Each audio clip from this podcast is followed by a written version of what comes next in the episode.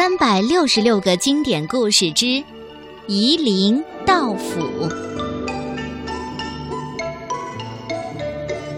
从前有一个人去山里砍柴，回到家的时候啊，他忽然发现斧子不见了。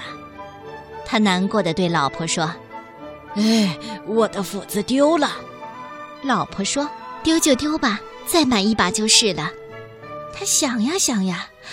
总觉得是别人把他的斧子给偷走了，他跑到院子里，看到邻居的儿子，他就跑回家对老婆说了：“哎，我觉得是邻居的儿子偷了我的斧子。”老婆奇怪的问：“怎么说呢？”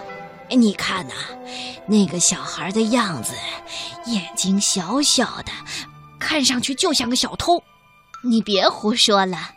接着，这个人又出去看。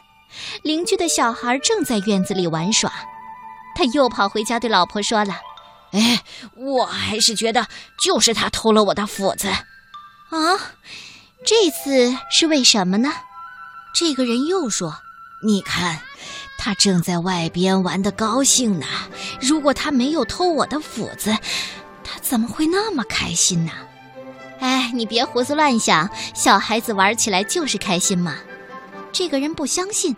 他又出去看，这时候啊，邻居的儿子正和别的小朋友说话呢。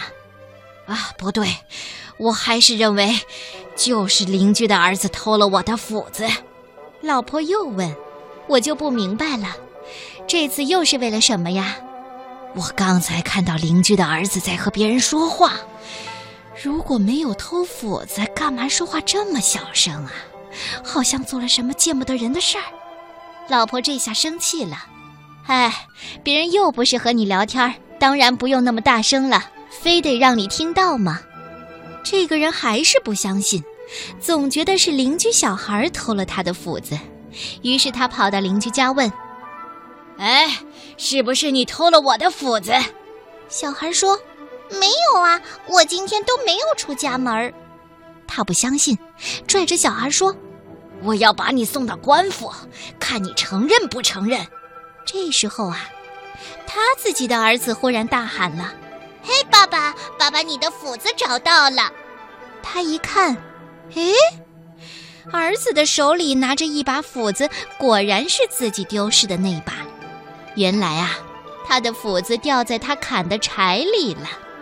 嗯，这个人拿着自己的斧子，放开了那个邻居的小孩儿。